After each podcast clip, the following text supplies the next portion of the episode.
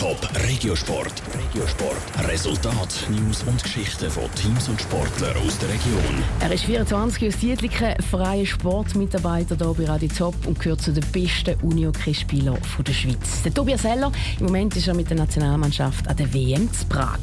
Die Schweizer sind auf Kurs, auf richtig gutem Kurs, und zwar richtig final. Michel Eggimann. Für den 24-jährigen Dietliker ist es eine aufregende Zeit. Er misst sich mit den besten Unihockey-Spielern der ganzen Welt und das bei einer ganz speziellen Kulisse, wie der Tobias Heller selber sagt. Wir haben gewusst, dass es ein sehr grosses Event da wird in Prag, aber es ist doch noch mal etwas anderes, wenn man dann in die Arena kommt und vor über 10'000 Zuschauern spielt, auch auf dem Feld. Also man hat ab und zu sehr grosse Mühe, auf dem Feld zu kommunizieren, weil es wirklich extrem coole Atmosphäre ist. Mit extrem cool meint er auch extrem laut. Es sei kein Vergleich zur Schweizer Liga, wo er sonst spielt.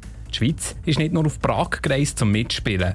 Sie haben hohe Ansprüche an sich selber und sind auf Kurs Richtung Final, hat der Tobias Heller gestern Abend aus Prag gesagt. Ich bin grundsätzlich zufrieden, wie es bis jetzt läuft. Wir sind, und ich auch, sind sehr gut ins Turnier gestartet, haben gerade zwei Siege einfahren Gestern hat es eine unnötige Niederlage gegen Tschechien, aber alles in allem sind wir immer noch auf gutem Weg Richtung Final und das wir es in der eigenen Hand, um uns belohnen für gute Leistungen. Diesen Nachmittag steht der Viertelfinal gegen Norwegen auf dem Programm zeigen schon Respekt vor Norwegen. Schlussendlich wollen und werden die Schweiz aber gewinnen.